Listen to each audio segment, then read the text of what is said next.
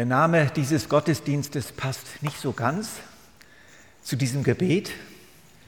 Jubilate jubelt, eine wunderbare Gebetsform. Anbeten, singen, jauchzen. Aber glücklicherweise hat eben diese Gebetsform auch noch eine wunderbare Schwester. Und über die möchte ich heute sprechen. Auch diese Schwester braucht manchmal Raum in der Familie des Gebets. Es ist leider ein Stiefkind geworden im Laufe der freikirchlichen Kirchengeschichte. Und ich möchte gerne dieses Stiefkind aus seiner Kammer holen und euch heute ein bisschen vorstellen, denn es ist eine wunderschöne Schwester. Es ist das wortarme Gebet. Ihr seht hier auf dem Bild eben dieses Gebet. Das ist richtig gut abgebildet. Einfach neben Jesus sitzen sich an seine Brust lehnen, seine Hand halten, das alles im Glauben, aber die beiden reden ja nicht groß miteinander. Es ist auch gar nicht nötig. Die sind einfach zusammen und das reicht. Und natürlich kann Johannes zwischendurch aufspringen und auch mal ein bisschen tanzen und singen. Aber dann setzt er sich wieder hin und ist einfach bei Jesus. Und das ist die Urform, die tiefste Form des Gebets. Und die darf wirklich auch einen ganz, ganz eigenen Wert haben. Und die ist tatsächlich viel weniger bekannt, als sie bekannt sein könnte oder müsste.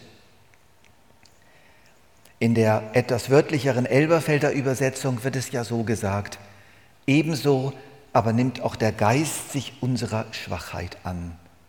Denn wir wissen nicht, was wir beten sollen, wie es sich gebührt. Aber der Geist selbst verwendet sich in unaussprechlichen Seufzern. Der aber die Herzen erforscht, weiß, was der Sinn des Geistes ist, denn er verwendet sich für Heilige Gott gemäß. Paulus kennt also ein Gebet ohne Worte. Paulus weiß, dass es manchmal so in einem seufzt. Aber dieses Seufzen, das wird oft verdeckt, das wird oft totgejubelt totgeschrien. Manchmal beten wir zu viel. Manchmal sind wir zu aktiv. Denken, je mehr wir beten, je lauter wir beten, je schöner wir singen, je richtiger wir beten, desto besser ist es. Und dieses Seufzen des Herzens ohne Worte bleibt, kann manchmal richtig auf der Strecke bleiben. Einfach seufzen, einfach das Herz reden lassen. Dieses seufzende Gebet aus der Tiefe des Herzens, aus der Tiefe des Geistes, wo Gottes Geist und mein Geist miteinander beten. Es ist die tiefste Gebetsgemeinschaft. Unser Geist betet zusammen mit Gottes Geist und das muss man nicht verstehen. Das müssen wir nicht verstehen. Wichtig ist, Gott versteht dieses Seufzen. Es ist etwas, was sich in der gesamten Geschichte der Christenheit immer wieder gezeigt hat. Dieses Gebet wurde immer wieder beschrieben. Schon die Wüstenväter haben das beschrieben. Und durch die ganzen Jahrhunderte hindurch findet sich immer wieder Literatur von diversen Kirchenvätern und Mönchen und Frauen und Männern über dieses Gebet. In den letzten 40 Jahren etwa erlebt es eine neue Renaissance und allmählich, so ganz langsam, wird es auch von freikirchlichen Kreisen entdeckt und sogar von den sogenannten evangelikalen Christen. Es hat ganz verschiedene Namen. Es gibt verschiedene Variationen. Ich lese mal ein paar vor. Jesusgebet, wortarmes Gebet, Ruhegebet, kontemplatives Gebet, einfaches Gebet, Herzensgebet oder auch einfach Gebet des Schweigens. Und ich versuche jetzt euch ein bisschen zu erklären, was das Wesentliche, das Eigentliche dieses Gebets ist.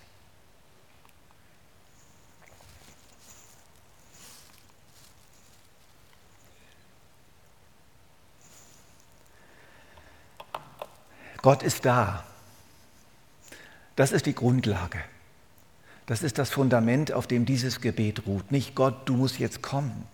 Nicht Gott, bitte komm jetzt, gib mir irgendwas, mach irgendetwas, tu irgendetwas, Nein, das Gebet setzt an einem anderen Punkt an. Gott ist einfach schon mal da. Er ist total gegenwärtig. Er ist einfach da. Das ist die Voraussetzung. Er muss nicht erst kommen. Es muss nicht irgendetwas passieren, damit er kommt. Er ist einfach da. Der Vorhang ist zerrissen, von oben nach unten. Der Zugang ist da. Und es muss nichts, aber auch gar nichts anderes mehr passieren. Und dann kommt die Antwort, ich bin da. Gott, du bist da und jetzt bin ich da. Ich bin einfach da. Und das ist es. Jetzt können wir alle schon eigentlich nach Hause gehen. Das ist das Wesen dieses Gebets. Gott ist da, ich bin da. Und dann rufe ich es mir wieder ins Gedächtnis zurück, wenn dann dieses Gefühl kommt, was wir alle auf jeden Fall kennen, Gott ist fern. Und ich lasse mir das aber nicht gefallen. Er ist nämlich nicht fern. Und ich gehe zurück in diesen Gedanken, Herr, du bist da. Ich fühle das zwar im Moment nicht, du scheinst mir so fern, aber ich lasse mich davon nicht beirren, Herr. Du bist da. Und zwar genau hier, genau bei mir, genau in mir. Und Herr, ich will auch da sein, einfach bei dir sein. Das ist eigentlich der, der tiefste Kern dieses Gebets. Gott ist da. Einfach so, umsonst, aus Gnade durch Jesus. Und jetzt kann ich auch und darf ich auch da sein. Und ich will es auch. Ich will einfach bei Gott sein. Es kommt aber noch ein weiteres Element hinzu und das ist dieser schützende Rahmen. Es braucht wirklich auch einen Rahmen. Man kann das nicht eben schnell mal zwischendurch praktizieren. Das heißt, es geht eigentlich schon, wenn man ganz geübt ist, dann kann man sogar vor der roten Ampel, in der Tram, und beim Kinderwickeln so eine Sekunde hineingehen in dieses Gebet. Das braucht aber viel Übung. Aber es ist auch möglich. Aber das Normale ist, man braucht doch ein bisschen Zeit.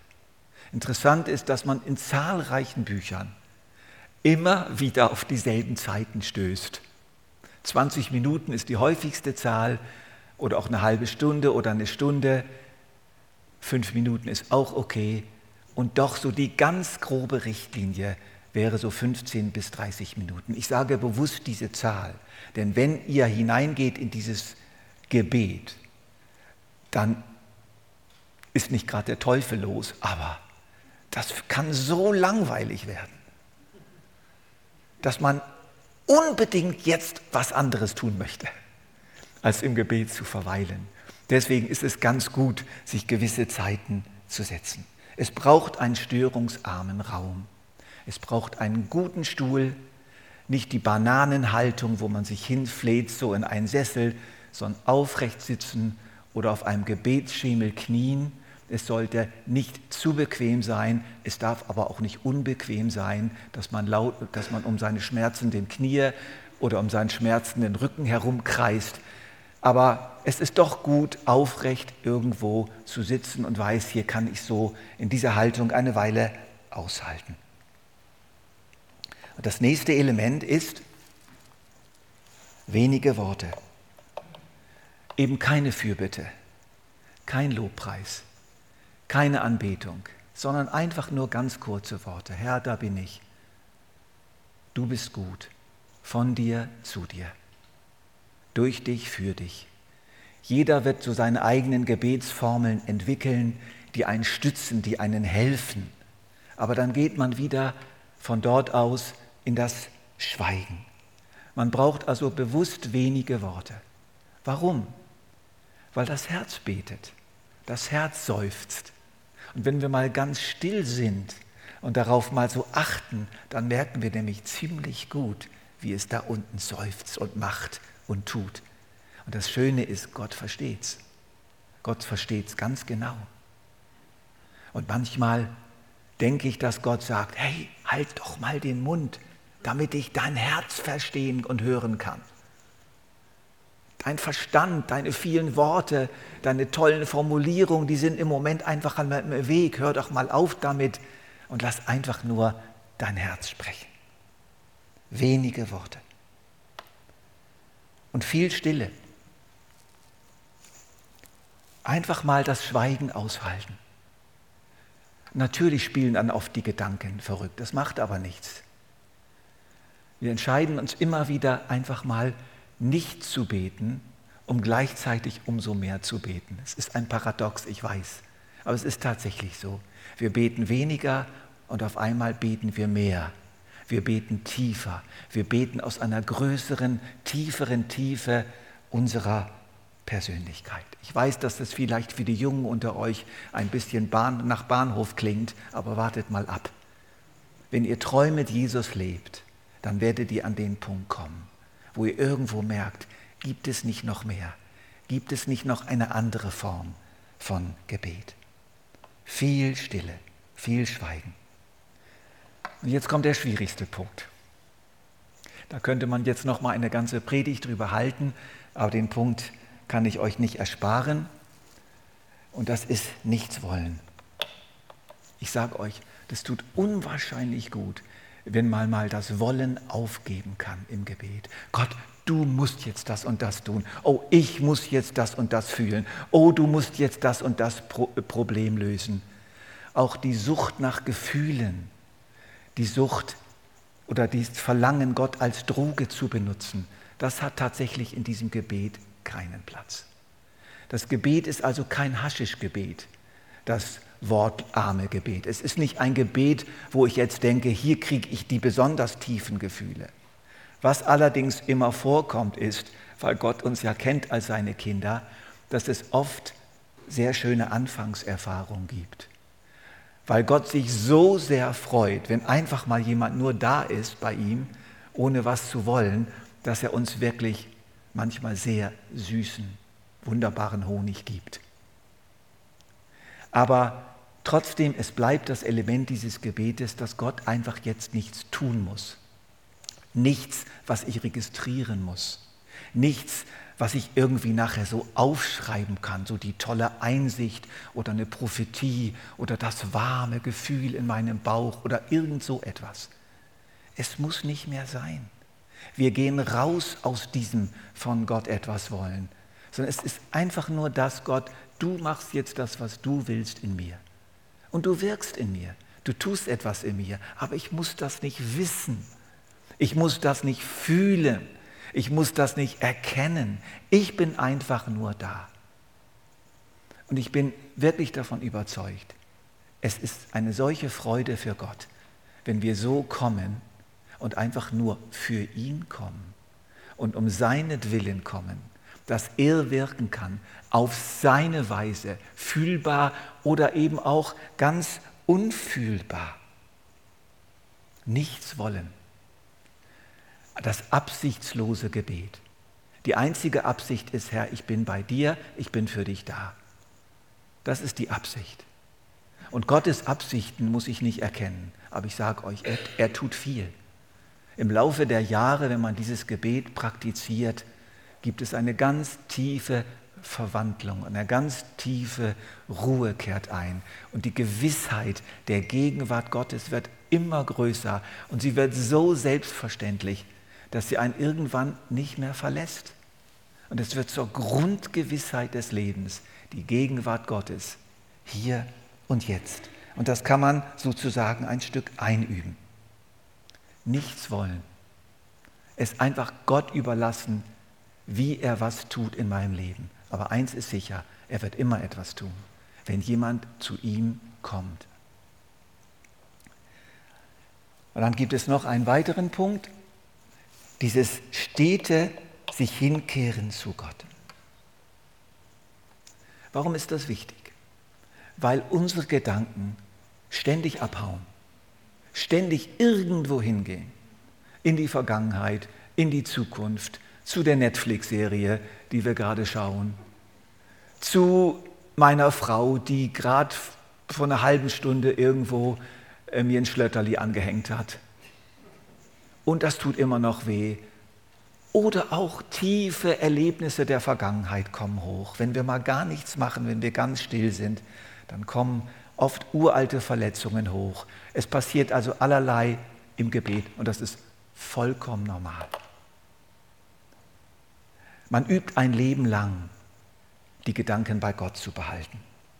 Das bedeutet, dass ich in diesem Schweigen, in diesem mit wenigen Worten beten, einfach immer wieder zu Gott zurückkehre.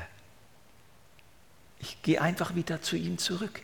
Und es gibt ein ganz berühmtes Zitat von Franz von Saal, einem wunderbaren katholischen Priester, der im 17. Jahrhundert in Frankreich, in, in, in, in der französischsprachigen Schweiz gewirkt hat. Und er hatte so eine ganz tolle Leidenschaft, nämlich die Leidenschaft, diese mühsame, komplizierte katholische Frömmigkeit ganz einfach zu machen und es schmackhaft zu machen und lebbar für den ganz normalen, einfachen Menschen. Das war sein Herz. Und er hat Folgendes gesagt. Wenn dein Herz wandert oder leidet, bring es behutsam zurück an seinen Platz und versetze es sanft in die Gegenwart des Herrn. Und selbst wenn du in deinem Leben nichts getan hast, außer dein Herz zurückzubringen und es wieder in die Gegenwart Gottes zu versetzen, obwohl es jedes Mal wieder fortlief, nachdem du es zurückgeholt hattest, dann hast du dein Leben wohl erfüllt. Das ist etwas so Kostbares für Gott, wenn da einer sitzt, der so beladen ist von so vielem und der sich nicht irre machen lässt und der immer wieder zurückkommt und immer wieder zurückkommt. Da bin ich wieder, da bin ich wieder.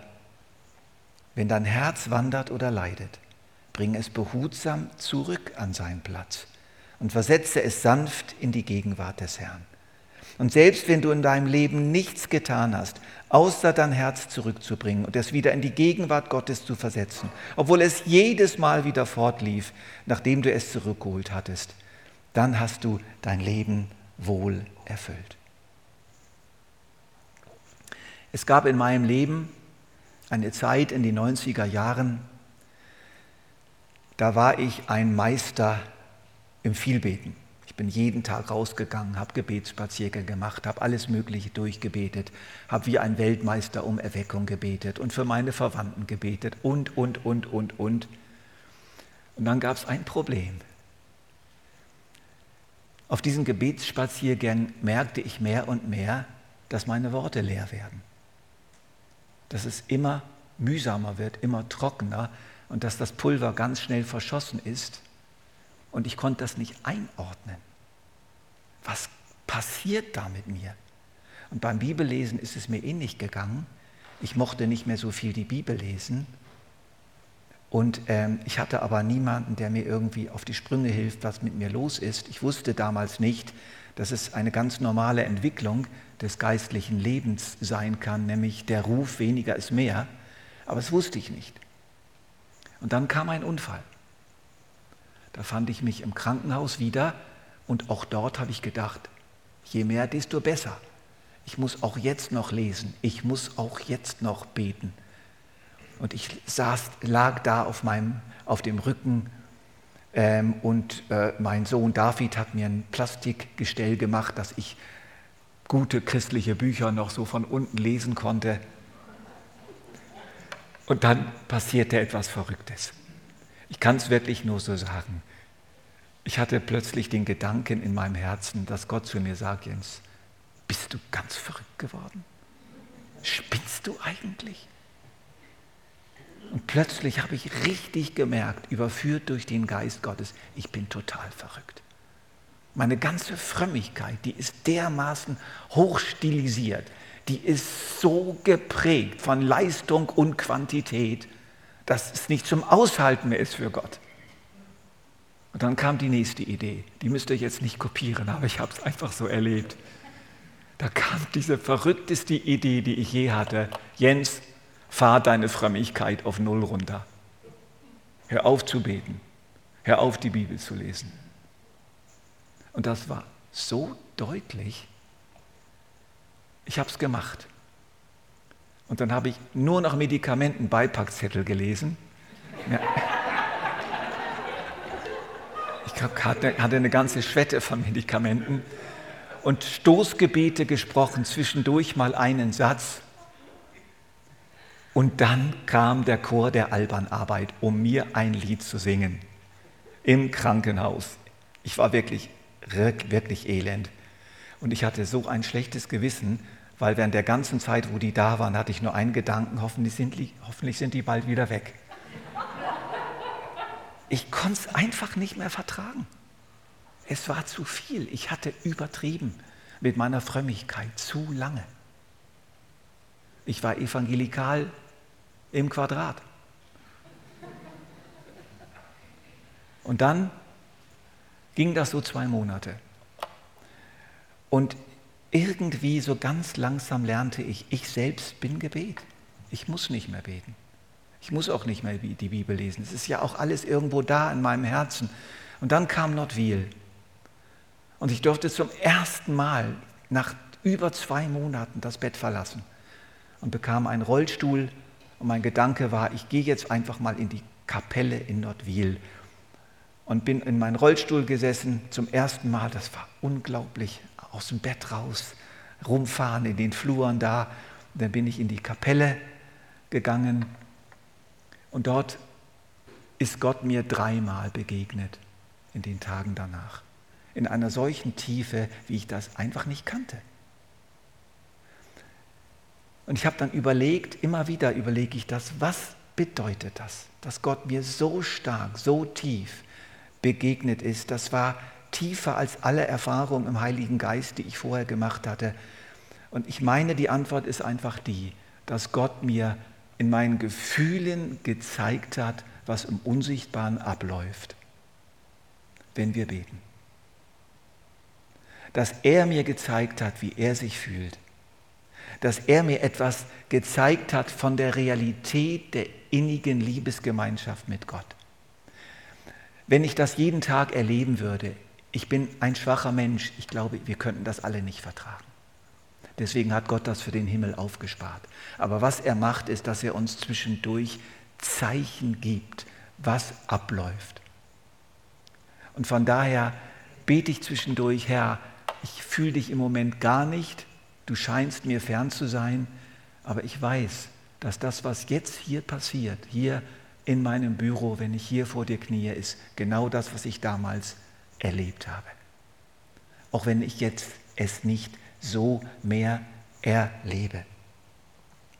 Und so bin ich, habe ich hineingefunden in dieses Gebet. Ich bin dann auf meinem ersten Wochenend Heimaturlaub in Nordwil, habe ich an einer Tagung im Niedelbad teilgenommen von den Vereinigten Bibelgruppen und da ging es genau um dieses Gebet, um das kontemplative Gebet. Und dann habe ich wirklich so etwas wie eine zweite Bekehrung erlebt. Ich habe einfach so gedacht, ich war damals 48 Jahre alt, da musst du rein. Dieses Gebet musst du lernen. Und seitdem habe ich dieses fünfteilige Gebet. Und das Gebet ist dann hinzugekommen. Und ich möchte es einfach nicht mehr missen. Es ist so etwas Wunderbares. Ich schlage vor, dass wir das jetzt auch zusammen machen. Ich habe da schon das Gebet an die Wand geworfen und dass wir das jetzt miteinander beten. Und dann mute ich euch einfach drei Minuten totale Stille zu. Und wenn dann euer Herz irgendwo landet beim Mittagessen oder bei irgendwas, kein Problem, das ist völlig normal. Dann geht ihr einfach wieder zurück, geht immer wieder zurück in die Gegenwart Gottes. Ich lese immer einen Satz und dann könnt ihr das innerlich auch sprechen, das Gebet. Ihr habt es ja auf der Folie und so gehen wir langsam durch.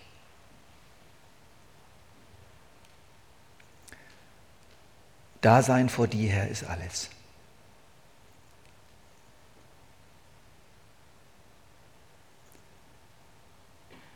Das ist das Wichtigste.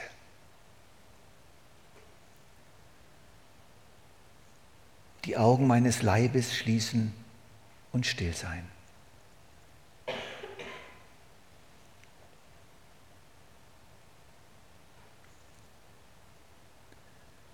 Die Augen meiner Seele schließen und warten.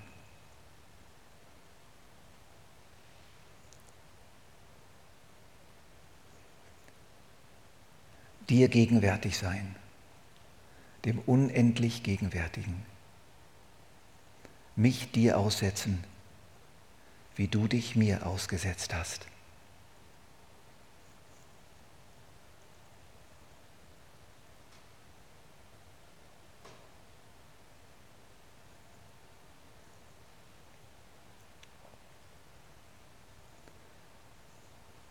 Herr, einfach da sein möchte ich vor dir, leer von jedem Gedanken, leer von jedem Bild, leer von allem Gemachten und Gewollten.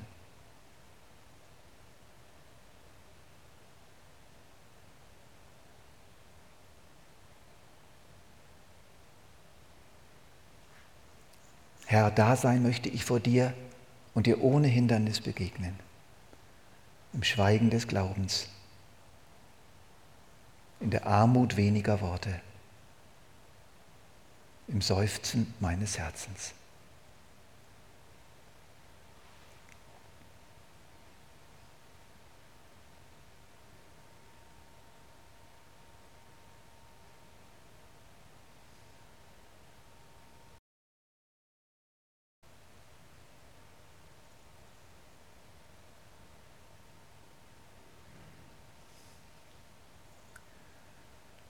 Dasein vor dir, Herr, ist alles. Dort, wo die Bibeln dort sind, liegen zwei Dokumente. Das eine ist ein Merkblatt zum kontemplativen Gebet, das könnt ihr euch gerne mitnehmen. Das ist eine Einführung, die sich ganz gut so bewährt hat. Da könnt ihr so das eine oder andere Mal ein bisschen versuchen und üben. Und daneben liegt ein Zettel mit dem Angebot eines Kurses. Ich werde im Juni einen kleinen Kurs anbieten, hier unten in der FEG, immer am Donnerstag von 7 bis um 8. Einführung in das kontemplative Gebet.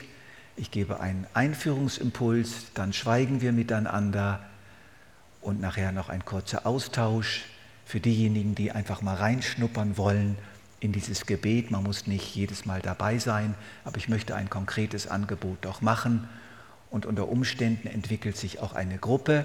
Das ist so ein Gedanke, die ich habe, dass wir eine Kontemplationsgruppe gründen, wo einfach über lange Zeit immer wieder so Leute gemeinsam regelmäßig schweigen und dieses Gebet praktizieren. Das ist auch etwas Wunderbares, das zusammen zu tun.